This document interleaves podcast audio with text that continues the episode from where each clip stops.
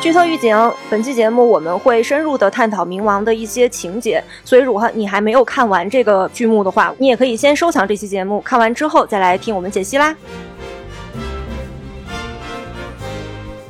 Hello，大家好，欢迎来到由未来事务管理局独家出品的《丢丢科幻电波》。丢丢丢丢丢！今天是我们热爱能量站，因为今天我们要跟大家强行安利一个特别特别热爱、特别特别好的片子，它就是最近上映的《Pluto 冥王》。耶耶！就说到这个片子有多喜欢啊，就特别的激动。我先跟大家介绍一下我们这个阵容哈啊，我是本期的主持人，未来事务管理局局长。今天有就是平时情绪非常平稳，但今天格外激动的船长。哎，大家好，我是船长。哎，还有星战的扛把子悠悠，但今天的悠悠就是 Pluto 的扛把子了。大家好，我是悠悠。好，哎是我们的日语方面的专家小静。大家好，我是小静。哎，所以今天呢，要跟大家讲说这个片子到底有多好呢？那个感觉好到什么程度呢？就是就是我们几个来了，对对对，就太想给他打五星好评了。小静，你是也要打五星吗？对，五星好评。悠悠呢？我给个四点五吧，因为还有一些局限性，我后边展开说说。啊，这位十分的谨慎哈。我冲动一下，我给十分。所以你这个也是也是十星出来了，ten out of five。对对对对对对对。啊，那就弥补了悠悠的那个零点五分啊。所以作为一个五星的片子呢，可能已经得了六七八星啊。对，所以说呢，就是超五星的一个好片子。就是呃，船长那天就跟我说，看上这个片子之后，有一种哎，这么久了。吃上正餐的感觉啊！终于吃饱了。对，这其实已经是我们第三次在丢丢里安利冥王了。但是之前两次都是我们看了第一集之后来跟大家说，我们觉得多么多么好看。现在我们全员都是所有人看完了全集再来跟大家安利。是的，就根本不像网上有些人所说，第一集之后会掉下去。对，没有，它就是特别的棒。对，而且我们都是花了很久的时间才。看完了这个全集，因为就是信息密度非常的扎实，然后就是每一集就是一大碗米饭，就是 盖着夯下去，盖成小山的那种一大碗米饭，然后你吃完一碗得消化一阵，对对对，就是好像你吃进去之后吧，还有人拿一个小型夯土机 再给你夯实了。我看完每一集啊，我都要灵魂叹气，嗯。然后我要缓和非常长的时间才能看下一集，以以至于我花了很长时间，是我们四个人当中最后一个看完的，我心情无比的沉重。刚刚看完最后一集，所以在这里呢，来跟大家分享一下我们为什么觉得这个片子实在是很厉害。先给大家简要介绍一下剧情吧。嗯，这个冥王 Pluto 它是改编自手冢治虫的名作《铁臂阿童木》的一个系列短片，原作叫《地上最强机器人》。嗯，那手冢的铁粉漫画家浦泽直树就借用原作的设定，把它给重新的演绎了一个新的故事。那这个故事讲的是机器人刑警盖基特，他去调查一个连环的谋杀案。那受害者有的是机器人，有的是一些支持机器人权益的人类。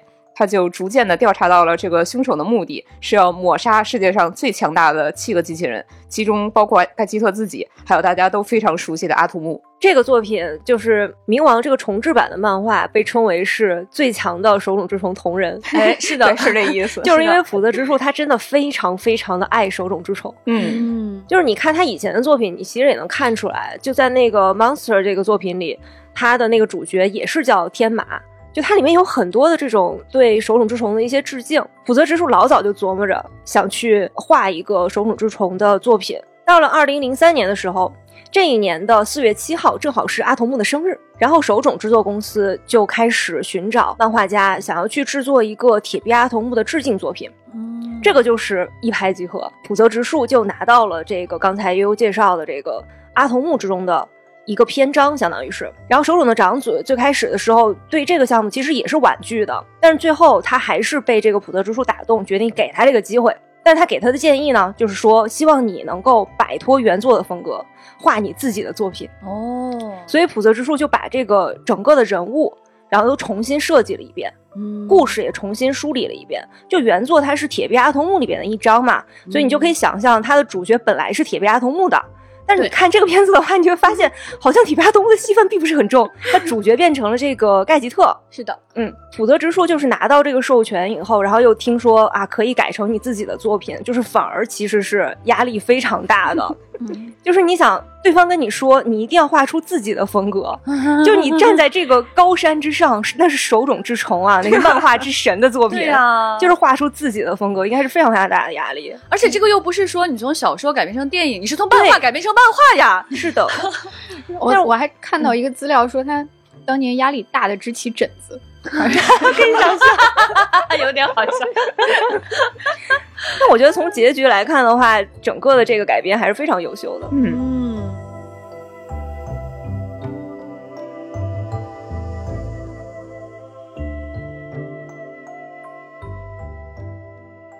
这部作品虽然是在今年上流媒体的。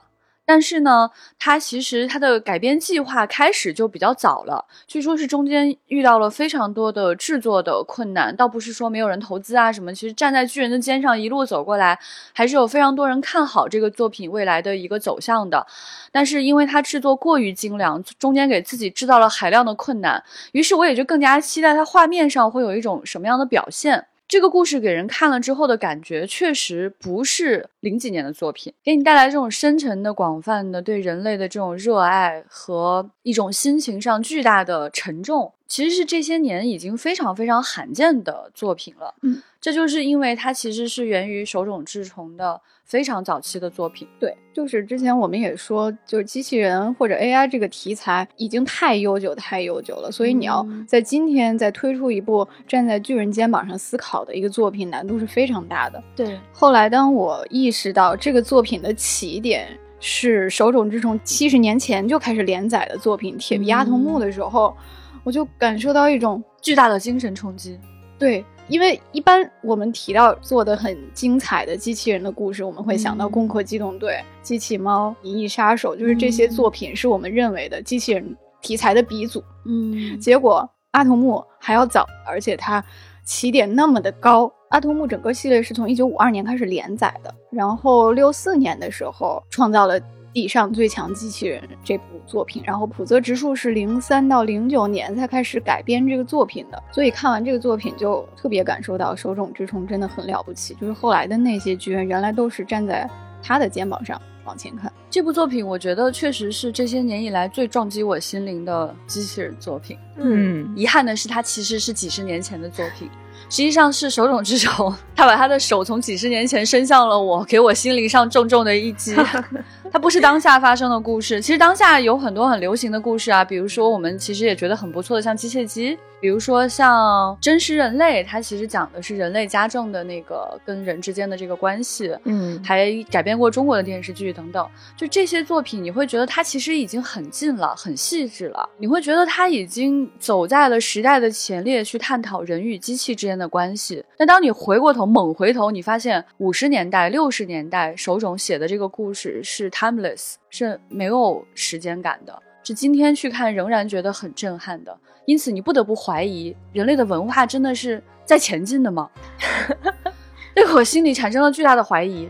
那我们从这个故事中间看到了一个什么样的主旨呢？我觉得小静讲的特别好。这个主旨就是，我们在这个故事里发现，机器人的终点不是人类，它并不是说接下来它模拟，不断的去模拟人类，不断的去学习人类。我们人类把我们的情感研究清楚了，告诉他，让他去做，他并没有终止在变成人类这件事情上，而手冢治虫也没有俗套的把它推向神。在故事的最后，其实是有很多弑神的情节。所以今天我们在看说这个故事为什么讲的这么厉害，我们认为它有两个方向的原因，一个呢是因为它有海量的细节。就是这个米饭放进去给你夯实了的这种感觉，另外一个呢，是因为它确实是源于一个非常古早的时间，在那样的一个时代，人类还很愿意把人类当做整体去思考，人类可以看向一个非常复杂的、沉重的未来。我们接下来就从这两个方面来跟大家展开讲讲，我们为什么觉得这个作品真是划时代的好作品。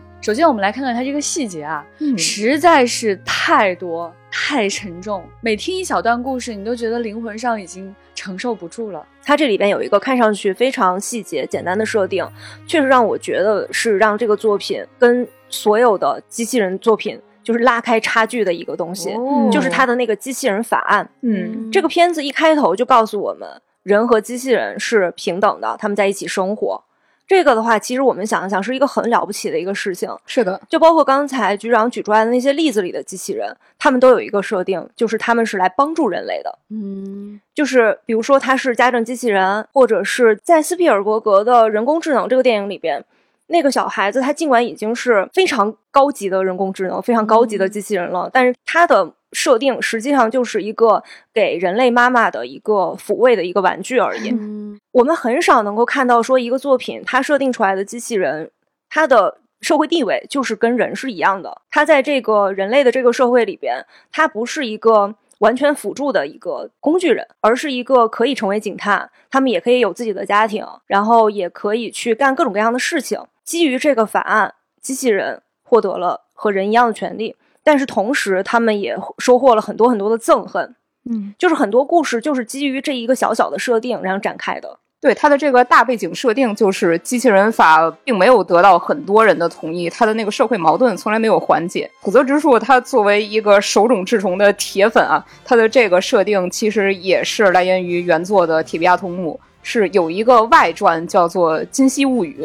这个外传里边，阿童木他穿越了时间，他一路上以机器人的视角。看到了很多人类残酷的历史，他也看到了机器人被迫害的惨剧。有一个机器人，他是为了平权去抗争，结果他被愤怒的人类给砸烂了。这样的故事，这个故事里边，后来阿童木帮助了一个外星人，外星人就允诺他说可以许一个愿望作为报答。阿童木就说：“我希望机器人能拥有人权。”这个外星人就向地球广播说：“我们是一个特别厉害的文明，如果你们不想被我们入侵，你们就要给机器人人权，不准歧视机器人，现在就生效。”所以机器人从此获得了平等和自由，一个 happy ending。但是你仔细一想，就会发现很荒谬啊！是的，它不是因为社会意识到了那个层次，大家共同去推动的一种进步，它是臣服于另外一种巨大的力量被迫推动的。所以实际上很多人还是根本不乐意看到机器人有人权。这个社会矛盾是。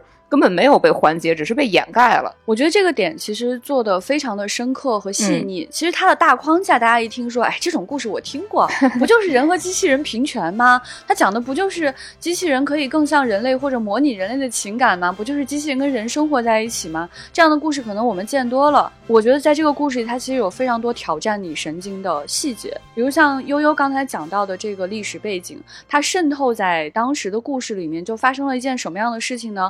比如。说，在这个战争期间，就有一个机器人 Epsilon，他拒绝参与战争，他是一个和平主义者。当然，日本的漫画里面这种白发男子啊，一般都是比较特别的，大家请注意这些白发男子哈。你你们回想一下 EVA 就知道了，白发男子他一般不是一般人。那这位白发男子呢？他就收养了很多的战争孤儿，他为这个孩子们呢创造了一个非常优良的生活环境。你能在画面中就隔着屏幕就感觉到这些孩子生活的无忧无虑，充满了爱，他们之间也充满了友爱。甚至有一个就是已经精神有点失常，只能说一个单词说 Pola 的这个小男孩，跟大家的相处也是比较好的。周围的孩子并没有去欺负他，就证明说这个幼儿园实际上是一个非常美好的环境。嗯，但是呢，就会有人类。来到这里，当然本来是想骗走这个叫瓦西里的这个就是精神有点失常的小男孩。他就跟这个孤儿院的院长就讲啊，说你你知道外面是怎么非议你们的吗？机器人是可以当人类的父母的吗？你知道他们可能要面对什么样的一种压力吗？我现在给你介绍一个人类，他可能是奥斯陆大陆最赫赫有名的人，他非常想去收养你们的孩子。我觉得你们应该把孩子交出来，交给人类。去抚养，我觉得这段话其实你就能看出来，就是这种社会矛盾的暗流涌动。包括说，其实它在里面有大量的这种新闻的穿插，各种报道的出现，就会告诉你，呃，现在是什么人发生了什么样的事故，什么地点发生了什么样的问题。其实你透过这些新闻，包括他们做的这些媒体上的故事，你就会发现，虽然机器人法已经普及到方方面面了，但是并不意味着每个人在精神层面完全同意这件事情。是的，我觉得他把人类的那种傲慢描写的特别的丰富和细腻，就是他。营造出来的一个表面上尊敬，但其实把歧视跟压迫藏得非常非常深的一个人类的社会。嗯，然后那股傲慢就像一根刺一样，就它不大不小的，但是一直存在，就是在新闻报道里面，在一句吐槽和聊天里面，在那种语气和神态上面，就跟刺一样，一直扎你，一直扎你，然后你就不舒服，你就能够感同身受的感受到机器人到底。每天面对的是什么？嗯，比如说从外观上有很多机器人不同的外形，然后对于人形的机器人，就是外表上做的非常像人，跟人类没有什么区别的这种机器人。然后其他人类就会展现出一种傲慢的吃惊，又或者是一种恍然大悟的表情。哦，难怪你之前那么厉害呢，原来你是机器人啊！就这样的表情。还有呢，一些人类觉得不太重要的工作啊，比如说什么保安呐、花童呀、清洁工呀，就是很多就是非人型号的比较多啊。所以呢，就是人类对他们的态度就明显的。更恶劣一些，就完全撕下那层伪装，就是公然的虐待，或者是对他恶言相加。就是人类世界对不同机器人的外观有不同的反应。嗯，对。其实我觉得船长讲的这件事情，你猛一听觉得，嗯，我可是老科幻迷了，这种事 情我才是明白的。我不是第一天去听这样的故事了。那我觉得这个。电视剧最厉害，它一开头就给我心灵上重重一击。我一直以来都认为我是一个机器人平权主义者，可是当电视剧开始的时候，它第一个死亡的是一个机器人。我当时感觉真的很冷漠，因为他没有告诉我这个机器人是谁。我对手冢的故事又没有熟悉到这个程度，说我对每一个人了如指掌。一旦他去世了，就给我心灵上重击。其实不会，我就是看到一个巨大的钢铁机器人在一次事故当中消失了。我能看到很多人很爱戴它。想去纪念他，但是我满脑子都是问号，为什么呀？他怎么了呀？发生了什么事情？我太困惑了。就前面一下子进来就交代了这么多的事情，好像显得很重要，但是我好像又抓不住那个重点。紧接着，Gage 他处理的第二件事情呢，就是一个警察的死亡事故。那他走过去一看，那个警察实际上长得是比较人形的。但是呢，它其实是一个机器人。我很明显对这个故事我自己产生了更多的揪心。包括到最后，就它展现出就是 Gadget，它表面上看起来皮肤。表情看起来极其人类的情况下，它实际上是一个高阶的机器人。我觉得这几段进阶对我的心灵产生了巨大的冲击，我也不得不反思，为什么我看见一个更人形的机器人会有更强烈的共情呢？为什么我看着那个钢铁之躯，我却感觉不到这个共情呢？我觉得 Gadget 这个警察他在后面好几次给我这么大的震撼，就包括他直到最后才揭示谜底的。我现在不是很想剧透给你，但是你会看到 Gadget 的中间是杀人了。他杀人类的这个原因令人非常的惊讶，因为所有机器人不可以杀人，而 Gadget 看起来是一个非常正义的警察，他绝对不会轻易动手的。再加上机器人法令和各种各样的这个规定是不能让他去杀人的。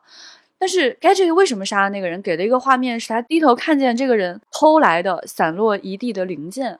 其中有一个小机器人的头部，很明显，Gadget 对这个小机器人的那种情感是喷涌而出的。但是我看到这个方头方脑的东西啊，我确实产生不了特别强烈的共情。就当下不能马上代入，就是看到一些机械零件，然后我的反应和剧里面的那些路人是一样的，就是完全对呀，是完全不能够代入进去。是的，是的，是的。我觉得这个点其实就是这个剧破次元壁。破了第四堵墙带给我的巨大的冲击。如果你觉得你你那个世界里的人类有一些些歧视的话，那手冢就很想问问你，普泽直树想问问你，你如果生活在那样的一个世界，你会完全没有歧视的、平等的去对待每一个人吗？所以我一直都觉得这个故事不仅仅是一个关于机器人和人类的故事，它其实机器人也像是一种隐喻，它就是讲说人类社会之中与你不同的人，他可以是不一样的性别、不一样的国别。你要去怎么去看待这些人？他讲说，像局长讲的，就是说我们看到跟我们类似的面孔，嗯，跟我们有类似的感情的人，我们更能够去同情他，嗯，这个的话，其实大家想一想的话，在国际社会上，可能也确实是这个样子的，没错，嗯，当你抱着这样的一个。想法去看这个故事的话，我觉得就是能够体味出不同的、更多的意思。嗯，是的，其实它这个故事背景当中有两个虚拟的国家嘛，一个是就是这个波斯国是受到了人类的这个入侵，就指控说他的领导人正在制造大规模杀伤性武器，所以呢就入侵了这个国家，就完全屠城。就杀了里面几乎所有的机器人，呃，Epsilon 也是在这个场景下去领养了其中的一些孩子，而矛盾其实也是从这个地方开始诞生的，就是这一批杀戮了无数机器人的这种战争机器人，就是我们后来说的这一批英雄，就包括 Gadget 在内，他们就是在这个故事当中一个一个的陨落，一个一个的失去的。那其实这个矛盾就逐渐的凸显出来。他讲述的最可怕的那个存在就逐渐凸显出来。不是说这一个机器人到底有多吓人，他杀了地表上最强的机器人，而是他是为什么要杀人，为什么要杀害这些机器人，是因为他心中充满了仇恨，而仇恨成为了一种非常可怕的力量，在后面有非常深入的探讨。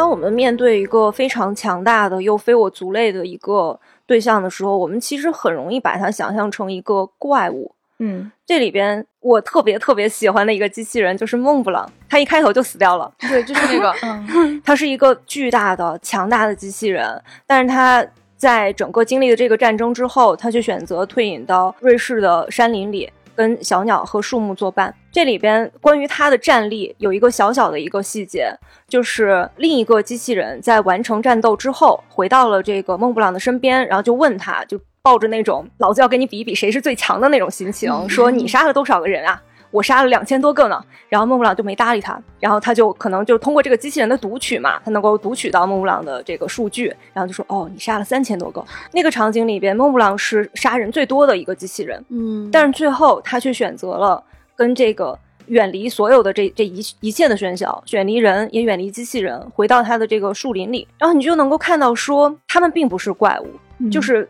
当你把这样的一个强大的一个生命。置于在那样的场景里的时候，他会做那样的事情。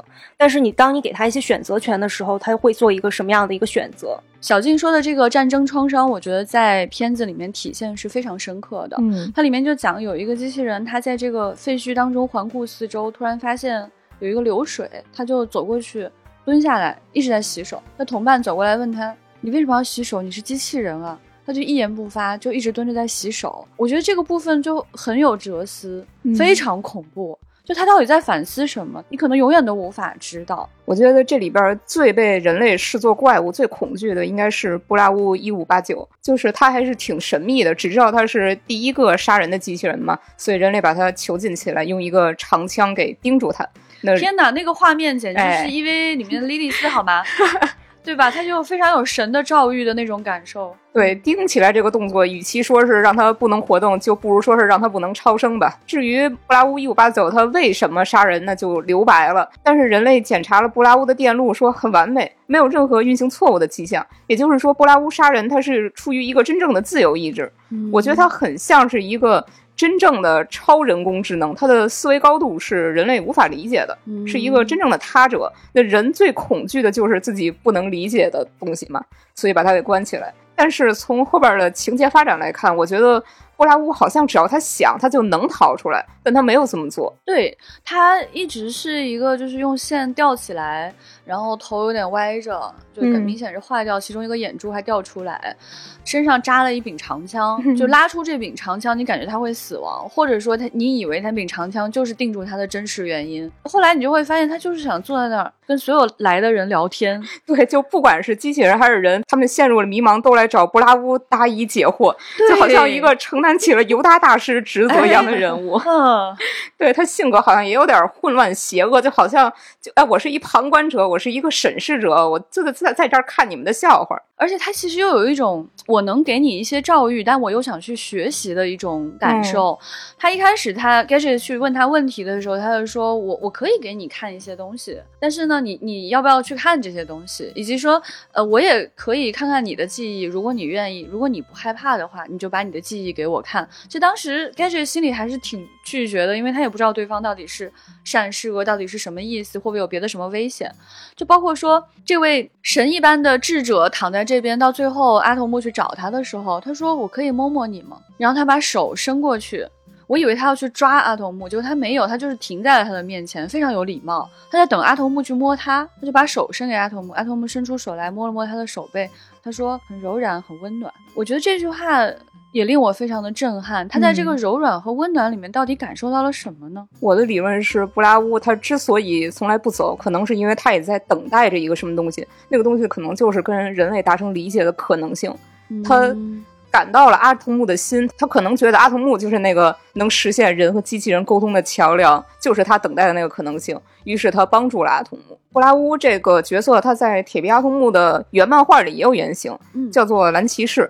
这个蓝骑士他本来有一个很幸福的家庭，他的弟弟妹妹被仇恨机器人的人类骗走，然后虐杀了。这个蓝骑士他就像疯了一样。他从此打扮成骑士的样子，骑着马，拿着长枪，奔驰在世界各地去解救受迫害的机器人，也杀了很多人，并且宣扬他的理念，就是建立起一个机器人自己的国度，才能让机器人获得幸福。这里边阿童木还和蓝骑士有一番辩解，就是阿童木说机器人不是奴隶，我们已经自由了。蓝骑士说：“只要机器人法令还存在一天，机器人就是奴隶。”最后就是蓝骑士把他拯救了的那些机器人都集合起来，打算建立一个国家，人类的军队就来围剿。最后蓝骑士获胜了，但是他决定处死所有投降的人类，已经是杀疯了的一个状态。在这个关头，他的一个死对头，就是害了他妹妹和弟弟的那个人类，捡起了他掉下的长枪投掷出去，把蓝骑士给刺死了。所以布拉乌才是一个。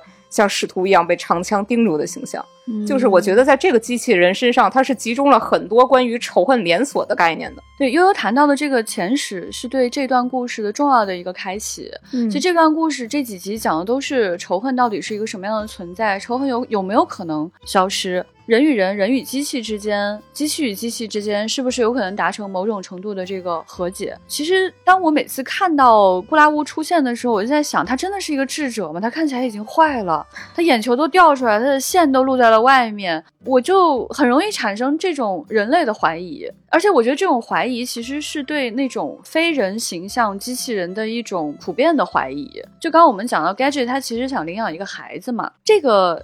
小孩的形象就是一个方头方脑的两个眼睛，他就看起来有点像是那种某种机器人的内壳，而不是。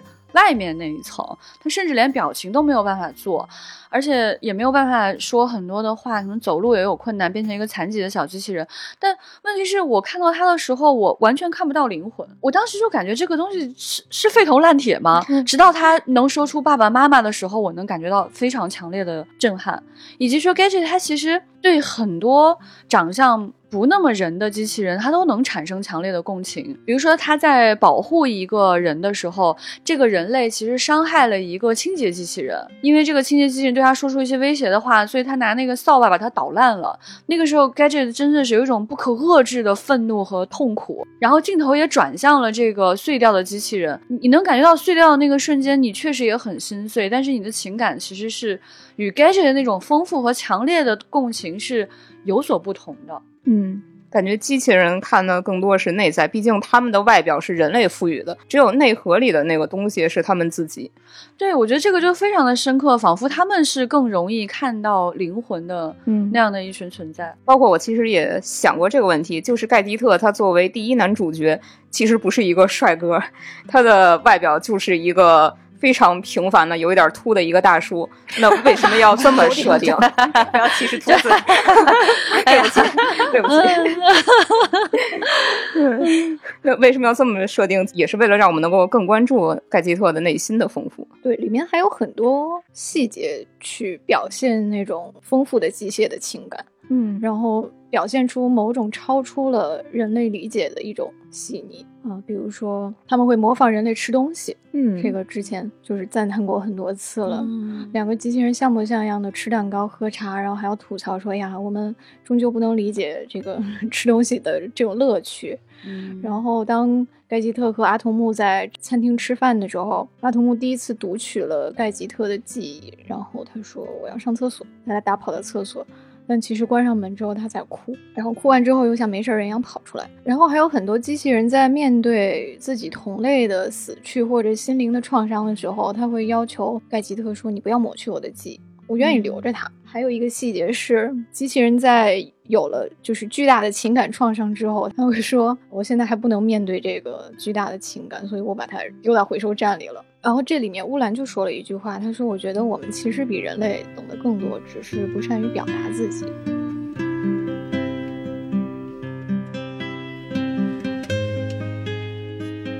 我我觉得船长讲的这两个点，是我觉得这个作品成为一个伟大作品的一个很重要很重要的原因。嗯，就是首先它有一个设定，就是说对人的模仿会让机器人产生出真实的情感。也就是说，机器人它只要愿意去模仿的话，它其实是跟人能够达成一种相互的理解的。嗯，就是你看第一集，我们都非常感动的那个钢琴课的那那小段的剧情，就是这个七大机器人之一的一个机器人，他呃在退役之后成为了一个管家，然后跟一个非常奇怪的老爷子生活在一起。然后这老爷子就喜欢弹钢琴，这机器人就说：“你能不能教我弹钢琴？”老爷子就说：“你们机器人懂什么钢琴？”然后这个机器人就是锲而不舍的。就是试图去学钢琴，然后自己在那里敲那个琴键。然后有一天，这个老爷子就终于被打动了，就同意他教他这个钢琴。然后就慢慢的通过这个学习的过程之中，也能够了解到了音乐的快乐。就这种设定的话，你就能够感觉到手冢治虫真是一个伟大的创作者。嗯，因为在很多的作品里边，这个创作者他可能会把这个设定完全做成不一样的样子，他可能会设定成这两种人就是没有办法理解的。嗯，但是这样的设定出来的作品，当然可能也会有一定的合理性啊。但是手冢治虫的这个设定的话，你就能够感觉到他对人类的这种大爱。就是因为我看的时候，我会觉得这个机器人只是一个隐喻，它只是一个呃非我族类的一个不一样的一个存在。嗯，那这样的话，也就是说，他相信人类之间，只要是你愿意去了解。你愿意去不断的去跟对方透露出这种善意的话，最终是能够达成和解的。然后船长讲的那个第二个点，就是机器人之间那个交流的那个点，也让我觉得是非常非常的厉害。就它不仅是刻画了人跟人之间的交流，人跟机器的之间的交流，它机器跟机器之间的这个交流，是最能够体现出它的一些看法。就是当我们又把它这个作品拉回到这个机器人科幻的。这样的一个类别之中的时候，你会发现，它就刚才我讲到的第一个设定，很容易变成那种俗套的故事，就是变成说啊，我这个机器人有一天突然觉醒了。然后我就觉得啊，这就是感情吗？这就是眼泪吗？这就是欢笑吗？这就是愤怒吗？我终于变成了人呐！就是 就是很，我们看过很多这种俗气的这种机器人的故事。就是如果你从这个设定上面走下去的话，很容易变成这这一趴。但这个作品里边又让我们感受到，机器人它就不是人类，它就是一个很特别、很特别的一个种族。他们之间的那个交流是人跟人之间不可能有的。嗯，有一个地方就特别喜欢，就是盖吉特和阿童木在一起喝茶的时候，就他们两个就在交流这个案件的信息嘛。阿童木就说：“那你把你那芯片给我读一下，我不就什么都知道了？”然后盖吉特就说：“嗯，我要是给你读的话，我这么多的隐私，你不是也知道了吗？”对，就是他一方面描绘了出了这种方便，就是他们两个人交流的时候可以读一下芯片啊，就啥都知道了。另一方面呢。他就表现出来，这个机器人实际上他也是有感情的，因为他知道这个隐私好像给你知道我不太好，就是这种微妙的感觉，就真的是做的特别的棒。刚才小静说的，机器人通过模仿生出真情实感，但其实咱们仔细想想，人类也是通过模仿才来产生这些灵魂的。嗯，你刚出生的时候，一个小婴儿他是白纸一张啊，你要经过教育，然后他才会思考。他才会成为他以后要成为的那个人。嗯，都不要说婴儿了，Sheldon 也是一直在模仿的，一直在学习什么是讽刺。因为这件事情我印象很深，就是当那个 TVBT 生活大爆炸刚开始流行那几年哈，我记得我有一次去采访的时候，遇到一个香港做机器人的一个老师，一个女老师，我就问她在做什么样的研究，她说她在做机器人情感方面的这个研究，是因为她想去用这个机器人或者用人工智能来真实回答人类的这。个提问，如果没有情感的话，她这个回答其实是进行不了太久，也不够真实。我就问他，你打算怎么去做呢？他说，其实有很多人是不能体察人类的情感的，嗯，就像 Sheldon 那样，就是 对，他就举出这个例子，他就说，其实很多人是不能体察人语言当中的讽刺和言下之意的，所以呢，他说，他就让这样的同学去写这个程序。然后让这个程序和这个人都学习和模拟人类的这种讽刺和言下之意。我现在想想，觉得这个老师真的是非常非常的深刻。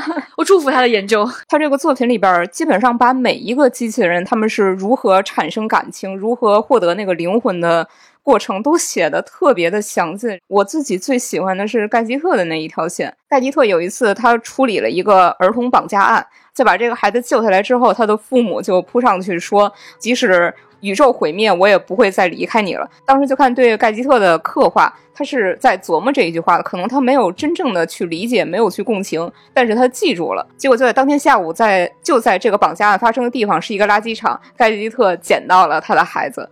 于是我们就看他学着人类的样子，用布把他的孩子给包起来，像一个小婴儿那样抱着。其实他这么做是没有必要的，因为机器人他也感觉不到冷。然后他还和他的孩子去贴贴，用脸去蹭一蹭这个机器人。把孩子带回家给他的妻子，他们夫妻俩就一起去领养这个孩子嘛。在孩子终于能够走路、叫出爸爸妈妈的那一刻，盖伊特他说：“现在我终于明白了活着的意义。”我觉得就是在那一刻，有一种名叫灵魂的东西从盖伊特身体里产生了，然后他就学着那个人类父亲的样子说。即使宇宙毁灭，我也不会再离开你了。悠悠说的这个场景，我印象非常深刻，就是盖吉特夫妇两个人就蹲下来抱着那个孩子。这个场景啊，你猛一看，你会觉得是一个普通的家庭场景，就是一个孩子会走路了之后，父母对他表达爱意。那你仔细想，这个故事的场景是非常的诡异的，因为这是一个他捡来的被人视作垃圾的小机器人，他终于开始走了，而且呢。这两个人之所以可以领养这个孩子，是因为法令上允许机器人领养机器人孩子了。这个点其实，在前面也有有一个铺陈，就是当人类的孩子去世了之后，来来认领的父母嚎啕大哭。在另外一个房间里，有一对机器人父母，他们的背影看起来跟人一模一样，但他的眼睛是机器人的眼睛。他们两个人就沉默地站在他们孩子的身边，就说：“人类这个时候是会哭的吧？”他们其实没有掉眼泪，也没有哭。他们在这种长久的沉默里，让你觉得气氛特别的压抑。就这种模拟情感到底带来了什么呢？他在机器人内心深处到底生成了什么呢？可能我们真的是不知道。包括盖伊特去世了之后，天马博士就拉着他的妻子跟他说：“说你你其实可以哭，因为人类在这个时候会哭。”嗯，然后这个时候他的妻子突然嚎啕大哭，就一改前面冷静的状态，完全哭得不成人形。我们其实也永远没有办法知道，在他的这个机器人的内心当中，到底是不是人类那样的情感。但是你会觉得说，也许他并不是想要去抵达人类的情感。而是在学习了之后，形成了一些新的东西，产生了新的体悟，是我们可能没有办法理解的事情了。是的，整个片子让我最开心的一点就是他没有去奖励机器人，说：“哎呦，你流眼泪了，你终于变成人了。”我没那懂，没有这样的东西。就是在这个故事的最后，阿童木再次醒来之后，他已经被仇恨吞噬了。就他带着那七个机器人惨死的记忆，带着一种憎恨的表情，在街上到处乱转。然后下雨了，然后他在雨里面拾起了一个蜗牛，然后那一瞬间，他又想起他第一次捡起蜗牛放在叶子上的那个情景，也是在雨中。然后盖吉特说：“哟，你很特别，你会为蜗牛这种小生命所打动。”而告诉他这句话的那个人已经死掉了。就是那一秒之内，他脑海里面闪现了这七位机器人的一生。他们的想要活的那种呐喊，他们的巨大的悲痛和愤怒已经达到了顶峰。然后你以为他要把那个蜗牛捏碎了，他那个时候已经拥有毁灭世界的力量了。但是，一回头，他眼神突然变得非常清澈，就好像化解了一切。所以，就有一种看《幽灵公主》结尾的感受。就手冢治虫跟浦泽直树没有给我一个以暴制暴的结局，而是给出了一个就好像山神让大地回春一样的一幕。阿童木一个非常清澈的眼神，然后一个伟大的全新的。生命说好，我现在原谅你们的恶，我化解了，我宽恕你们。然后你就觉得，哦，这一刻阿童木好像有了一种神性，因为这是一种神的行为，但是又不太像，嗯，因为阿童木不会用神的视角去俯视人类，他和你是站在一起的，始终是平视的。哎呦，那一刻。就是阿童木就 在我心中成为跟卡奇克玛一样可爱的小机器人了，我就心碎了，我只有痛哭。因为每当我回想科幻作品中非常非常动人的机器人的描写的时候，我也想到《攻壳机动队》，它是八九年开始连载的，它的一个核心就是灵魂嘛，它反复询问灵魂到底是什么，没有答案。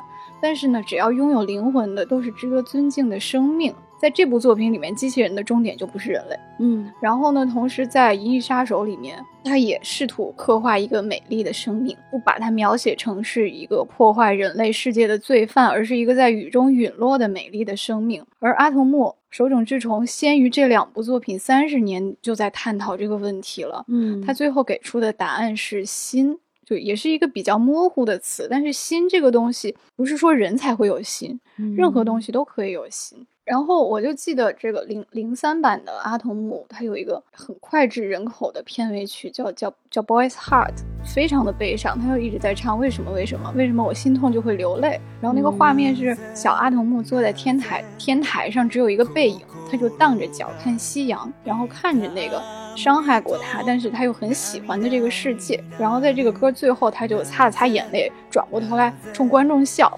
然后我去搜这个歌的时候，发现。当年很多小朋友就是都感受到巨大的听这个歌就听哭了，但是当年不太明白为什么这个作品里会有这么强烈的悲伤。然后我现在在看《冥王》的时候，感觉就有一种恍然大悟的感觉。手冢治虫一直描写了这样一个纯净的善意，对人类的恶的宽容，就是阿童木是一个拥有美丽心灵的一个小机器人。他的原文里面说，阿童木是科学家带给世界最好的礼物，所以他真的很了不起。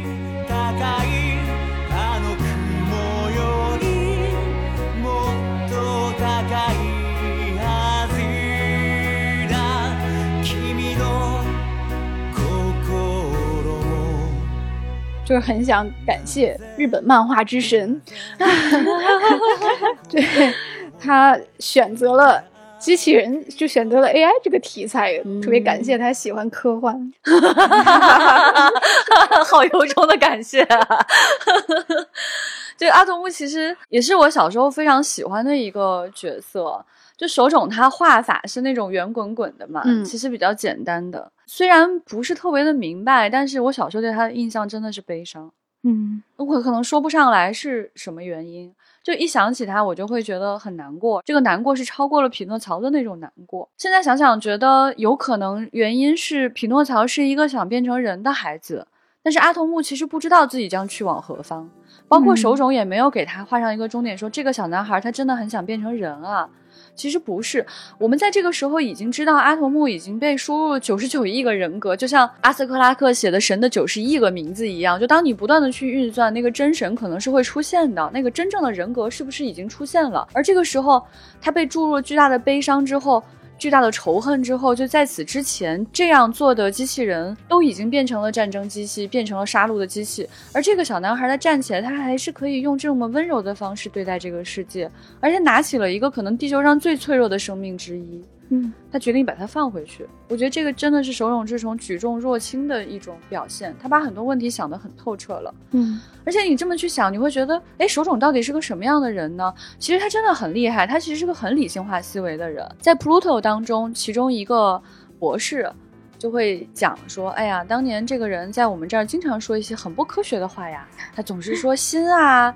灵魂呀，什么这样的一些东西，哎呦，他包括说这个郁金香是不是一直在等待他，所以一直在开放。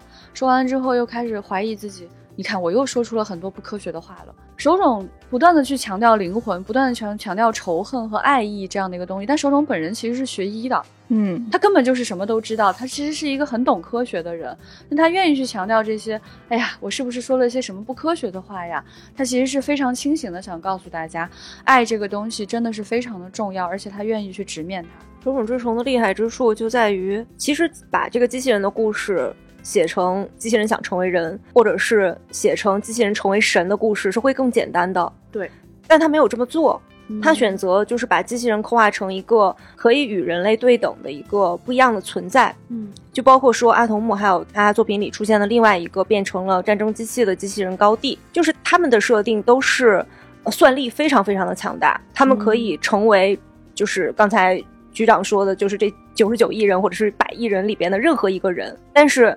在这个时候，高地就是没有办法醒来，阿童木也是陷入了昏迷。他的设定就是说，他注入了一种强烈的情感，才能够让这个机器人醒来。这个情感就是憎恨，憎恨这种情感的注入，让这个机器人醒过来了。但是呢，也就截断了这个机器人成神的可能。嗯，当这个机器人成为神的时候，我们可以说，我们作为人类可以把这个机器人之神捧在一个非常非常高的地位上。但是这个时候，我们也失去了沟通和理解的可能。让机器人成为神，其实也是很多后来的小说、电影的一个重要的走向。当我们逐渐发现机器人的算力是如此之强，而且能做到我们绝对做不到的事情的时候，我们真的很想把它奉若神明，把它看作一个不同于自我的、更可怕的存在。我觉得人就是这么无聊，他要么觉得他比我低级，要么觉得他比我高级。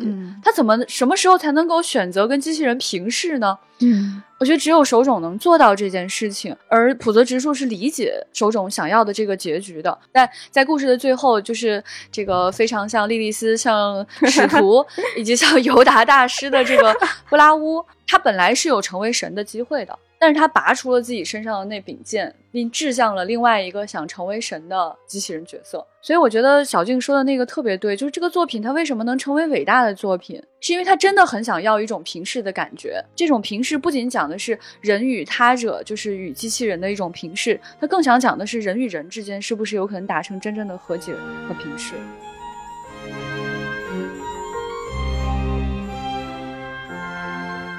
这个作品它这么的有分量，它在今天显得如此的突出，如此的不同，让我们眼前一亮，让所有人觉得天呐，这就是年度最好作品。很不幸，它是五六十年代的年度最好作品，它不是今天的作品啊。那这个作品它的年代、它的时间到底给它带来了什么呢？这也是我们非常想探讨的一件事情。就一方面给它带来了一种极其宏观的。深度的力量，另外一方面也展现出一定的局限性，不是很多，但是有一点。那我们来跟大家分享一下这部分的内容。我觉得这个作品啊，一眼看上去就能知道是一个老作品，嗯，因为它的格局特别特别的大，嗯，就它一开始就给你抛出来的这些设定，就这个机器人和人类平等生活的社会啊，然后七个最厉害的机器人呀什么的，这些东西好像都不是我们最近的。动漫作品所会去关注的这些点了，我们现在的作品，我们看一看，都是这些电影都是什么？就是这种大大世界中小小的我，就是这种，都是关心，哪怕说是要拯救世界，也是最终落点在一个小小的人身上，就感觉是从这个生活中、日常中寻找这种感动。当然，我并不是说这样的作品都不好。但是你看多了那些东西，你再突然一下子回头看《手冢治虫》这样的冥王这样的作品的时候，你就有一种格局透的、通透的感觉。对，是这种感觉，就是突然觉得浑身舒畅。我觉得这个故事它还有一个独特，是今天很少能走深的东西，就是沉重感。嗯，就今天有很多的作品啊，不光是机器人的作品，就是所有的人类作品都在走向一种轻飘飘的质感，就仿佛一种感觉，就是我作为一个商业大片，我伤害你太多，我就失去了你。所以呢，他就希望说用一种更简单的、轻盈的一种方式，给你一些简简单单的快乐。而这种东西你调试久了之后，你就会越来越需要更轻的东西。直到看到这部作品，它的那种沉重，我觉得有点太刺痛心灵了，有点太有穿透力了。它仿佛把你。身体当中的很多很多的层次感都彻底穿透了。就举个例子来说的话，就是 Epsilon 其实已经算是比较活到后面的一个强大机器人了。他死的时候只留下了一双手，而这双手正在保护这个孩子和他的其实是保镖机器人。那这个保镖机器人没有能力保护他，只能保护这个人类孩子。最后，这个人类的小孩就把他悬浮在空中的手取下来，然后贴在自己的脸上，蹲在地上哭，就是这么伤心的画面。我觉得在今天已经。很不常见了，但是手冢是很不吝惜给出这种让你觉得极其刺痛的这种感受的。而且在今天，可能对于这种战争创伤啊，在一部影片或者一个电视剧当中，如果想要去展现的话，其实也是有的。但它往往是我扎你一针，我可能给你揉半天。但是在这八集的电视剧当中，的这种战争创伤是无处不在的。它就像流水一样，就像大海一样，就是就是你呼吸的空气，你每一秒钟都要感受到这个战后带来的巨大的伤痛，给每一个人心里带来的痛苦，种植下的这种痛苦，它有没有可能去抚平呢？这是他不断在问你的一个问题。就这样的作品，在今天真的很难再次见得到了。我就觉得它有译制片感，或者说不熟悉译制片的人的话，你可以理解为它有那种舞台剧感。就他的台词是一句句说的，就是他每一句台词都是很精炼的。对对对对对对对，嗯，最典型的就是盖吉特被枪杀的那个地方，你就感觉好像上面有一个灯打下来，然后那整个的那一幕都可以直接变成一个舞台剧的一个感觉。就是非常的掷地有声的一些台词，就其实现在拍电视剧水词儿是非常多的，嗯，而它往往是为了还有续集给你铺垫一大堆奇奇怪怪的东西，甚至有的时候其实我们真的很喜欢看那种我自己就很喜欢看的那种可以当背景音的，呃，它其实是有大量的水词儿和你不用去盯着看的细节，但是这个影片不是，它每一句台词。这可能都是话里有话，话里有话的，里面可能嵌套了很多层，而且当你不注意画面的时候，其实画面上的丰富细节已经在撞击你的心灵了。嗯，比如说一开始船长就讲到了那个他们假装喝茶的那个画面，就 a y 去那个警察家里见到他的妻子，其实你看起来好像是非常稀松平常的一天，但他用很多的这个光线背影去展现这个妻子的悲伤，因为他其实不会哭，而他非常令人惊讶的两个人机器人面对面坐下来开始喝茶，在喝茶的过程。当中在聊这个机器人的死亡，这里面其实他的话语之间透露出来的是，他真的是机器人，因为他要有一个记忆芯片啊，然后你要不要删除啊？探讨的是一些非常深刻的问题。如果你忽略了这些细节的话，你将失去太多太多了。这是为什么？就是他一集有一个小时，看完了之后觉得，哎呀，不行，我这个，我这个给自己缓缓。就是八集，每集六十分钟，一次性在网飞上放出的。那当时就是。这个制片人之一就是真木太郎，就说他们必须想一个办法，要吸引观众，连续八个小时不停的看下去，嗯，必须有一根线不停的拽着你，它就不是周播的番剧那种，就是你可以一个星期看半个小时，停下来，下一星期再接着看这种节奏，可能也是出于制作和这个体量上的考虑，把信息压得非常密实，嗯，所以就有嗯 吃了一碗饭在 不停的拍，这真的他这个感受。真的非常令你拉锯，就是你那个悬念越长越大。就普泽直树确实是这样一个人，大家都讲他是喜欢挖坑嘛，就一铲一铲挖下去，坑变得越来越大。你甚至就是怀疑他到底能不能填上这么巨的一个坑。呃，这样的话，你这个悬念揪着，你就我好想知道后面发生什么事啊。但与此同时，心灵的重压，这个饭又夯的这么实，实在是有点看不下去了。这种很令人纠结的感觉，我觉得也是今天非常不常见的一件事情。而且他那个画风，人物的描边非常粗，也很。古早 就是这种厚重的描边，又加深了整个的那种厚重感。然后它是动画百分之九十以上都是手绘，嗯，然后 CG 的部分也在模拟手绘的质感，嗯，哎呀，真真的是瓷实到没有办法。我觉得这一切的根本原因都还是说这个故事它本身讲了一个很深刻、很复杂的故事，嗯，所以它可能就是必须要选择这样的一个方式去讲述。嗯，他讲的这个故事是值得讲的，是有意义的，对对对，而不是像现在的很多故事一样，就是看完了以后就感觉把大家叫出来就讲了个这。对，机器猫那个野比的画面，对，就是呃，我觉得如果说对比啊，就是最近这段时间也非常火的《拾荒者统治》，这个也是我非常喜欢的一个影片。但《拾荒者统治》就属于说我愿意一直看下去，我今天晚上可以一直看它，而且我不害怕做噩梦，就是我看着那些东西 觉得啊，求之不得，快进入我的大脑吧。对，它的故事就相对来说比较轻飘飘一些，我甚至觉得哎呀，最好不要写这个故事，我光看这个画面就够了。所以我反而是就是《拾荒者统治》，它虽然是一集一集出的，我就反而是一集一集就赶紧追下去，赶紧看完。但是 Pluto 就哎呀，在我心里这个感受吧，还有一层复杂的情绪，就是以后看不到这么好的作品了，是不是？我慢点看，要不然。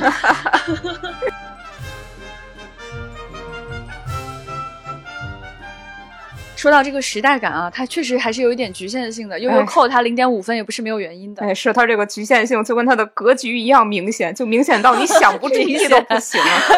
是的，那就是他的女性刻画呀。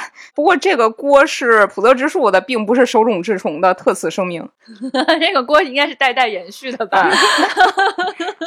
就手冢治虫，就是普泽直树有修正这一切的机会，他并没有做。哎，是，就《冥王》这个作品里边的女性分为。两大类，一个是非常纯洁善良的小女孩，但是还得化个淡妆；呃，另一个就是 哭哭啼啼的机器人寡妇。此外，再也没有了。你没有看到有哪个女性参与了剧情的推动？哎，对，但是船长就讲啊，说零几年普泽之树到底是怎么想的呢？零几年的时候，攻壳机动队都画出来了，是呀，就是已经有素子这样经典的。中年女性形象了。然后普泽直树，你怎么回事？还在这儿画机器人寡妇，因为丈夫的死亡而在家里独自流泪的 这种角色。尤其是我们已经看到盖吉特他的妻子，可能是一个设计师或者建筑师，是一个呃精英的知识分子的女性。哎，但是在她的丈夫死了之后，她做出了跟其他的机器人寡妇毫无区别的这样的一种反应。最令人感到毛骨悚然的是，当她来到日本旅行，本来是背负着就是这种巨大的悲伤，这是一次跟丈夫商定好的旅行，但此刻她不得不一个人来旅行。她表现出对这个浅草啊，对这些很多地方的这种好奇。后边跟着两个人类的男性博士，对她指指点点说：“哎呦，这个可得研究一下呀。”还有就是，包括阿童木的妹妹乌兰，是一个如此善解人意的、可爱的、深刻的小姑娘。是她第一次提出了这个问题的核心。她说：“匹诺曹是傀儡，制造他的爷爷其实也是傀儡。”其实他讲出了这个故事最后的背景，呃，但在在整个故事当中，他的观点一直被忽视啊。而且他的这个角色怎么讲呢？就是他这么小小的年纪，他背负的是所有人类的悲伤。给他的设定是他非常敏感于悲伤，他在到处寻找悲伤的人去化解他人。就是为什么给这个小女孩这么大的一个沉重的力量，不能让她比阿童木还强吗？还铁臂吗？对啊，乌兰可是阿童木的妹妹啊，阿童木是那么厉害的一个，就是全世界最厉害的一个机器人。对，但是。乌兰呢？他明明应该是有同样的身体，给他的设定却是他对感情特别的敏感，他特别能够感知到弱者的悲伤的情绪，这就让人觉得特别的女性刻板印象啊。对，在《铁臂阿童木》原作里边，乌兰的设定就是一个非常善良，然后能能跟小动物产生感应的这样一个小女孩。她跟阿童木一样有十万马力，但是她没有阿童木的那些武器。你就能够看到这个作品里所有特别能打的机器人都被设定为了男性啊。然后这个作品里边。机器人也是可以有家庭的，但在这样的家庭里边，我们看到的依然是刻板的分工，就是 一定是女性设定为女性的那个机器人，设定为母亲的那个机器人负责做家务、负责做饭、负责看孩子。哎，对，而且这里面所有智慧的声音全部都是男性的声音，包括这个看起来像尤达大师的这一位，以及说，如果说让一个女性机器人可以体察人类的情感，其实它也完全可以去推动剧情的。嗯嗯，而且体察人类的情感呢，我觉得人类情感也是非常。的丰富的，它可以体察你快乐的情感啊，但是它最敏感的竟然是悲伤的情感。我觉得这个可能就是真的是，就是《老友记》的演员菲比 Lisa，Lisa 她就一直在讲，她说在很多的这个剧情当中，女性一直处于这种 abusive 的位置，就是一种被虐待的一个角色，而且她这个背负带来这个信息，也是被大家忽视掉的信息，没有能够去推动剧情的这些信息。我对乌兰这个角色还有一个非常非常的不满，就是刚才悠悠也提到了，就是它的外形设计。哎，我们之前在资讯节目里讲到《窗边的小豆豆》的预告的时候，我们看那个预告片的时候，我就有一种特别不适的感觉，就是《窗边的小豆豆》马上要有电影版了，就是电影的动画，然后动画里的那个小豆豆，它被。描绘成一个化着淡妆的小学生，对，就是你会觉得他脸上是有淡妆的。然后当时我就吐槽说：“我说我希望这种审美不要流行起来。”然后我就非常悲剧的发现，竟然在普洛特里边，乌兰也是这样的审美，就是他是一个眼睛布灵布灵的，然后好像嘴唇上画了一点点口红的那样的一个淡妆小学生的一个样子，就是。真的有点令人不适，我就还是再说一遍，希望这种审美不要流行起来。甚至你看那些并不是人形的机器人，只要她是一个女机器人，她都还得扎着一个围裙。对，真的，我想她应该是防水的吧？她做家务的时候其实也没有必要围着围裙。就是的呀。说到底，到底为什么机器人还要分性别呢？你看我们隔壁神秘博士 啊，他是六十年代的作品，跟铁臂阿童木差不多是同一个时代，但是博士是一个外星人，他就是非二元。的呀，为什么我还要给机器人设定性别？这个是我最想不通的一个点。这样作品在六十年代，其实我是可以原谅的，但是到了零几年的话，你还不去纠正它，那我觉得你真的丧失了一个很好的机会。到了二几年，还是没有实现这个机会。唉，其实我真的非常渴望，就是我其实小的时候就很喜欢阿童木这个角色。嗯嗯，我小时候就想过他为什么不是一个女孩，但是我肯定是想不明白这个议题的。我长大了之后，我觉得乌兰其实是有机会成为那样一个勇敢的孩子，成为拯救人类的那个孩子，成为了虽然有武器，但我可以选择不使用，然后我可以温柔的对待所有小动物的那个角色。那为什么乌兰不能变成那样的一个人呢？我真的很期待未来可以有这样的作品，不是说要强行修改现有的作品，而是期待说机器人这个主题，它如果能够发展下去，也很希望看得到一些。新的角色的出现，一些新的故事的出现。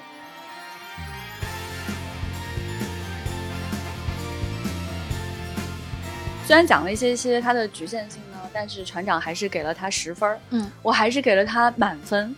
对，就我觉得这个作品在今天来看，它的所有的瑕疵，它所有的问题，都可以被它巨大的力量。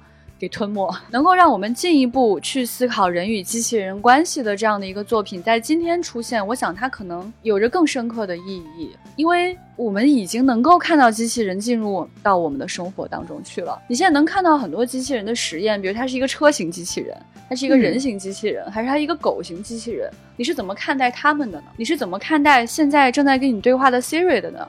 你是怎么看待什么小度啊，什么这小这小那这些？对吧？你是怎么看待那些明明有着高智商被设计成你的助手的那些 AI 的呢？然后你又怎么看待这些 AI 它实现了性别的分化的呢？今天去看《Pluto》这个故事，它真的能够进一步去映射我们人类的内心，进一步的去警告我们，我们应该去选择一个什么样的未来。就谢谢手冢治虫以及他的继承人普泽直树，以及这些非常辛苦的，哎呀，我真的是真心的感谢啊！谢谢你们搞一个科幻，今天还能看到这样的科幻，真的好科幻啊！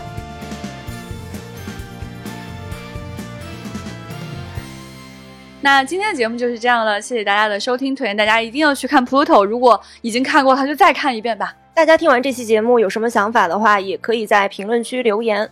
想要深入交流的话，可以找接待员加群，接待员的微信号是 f a 零五零四。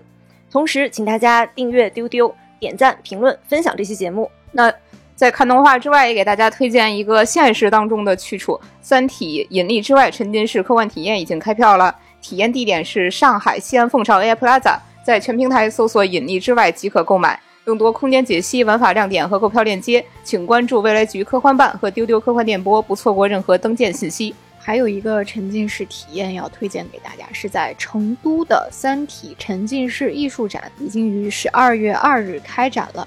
地址呢位于成都东郊记忆国际艺术展览中心二号馆。这个沉浸展呢是在两千五百平米内，用七个大型场景和六个彩蛋，还原《三体》三部曲中十三个经典的场景。那展览现在已经开票了，扫描本期节目文稿中的二维码，或者在猫眼、大麦、摩天轮、抖音搜索“三体沉浸式艺术展”即可购票。拜拜，拜拜，拜拜。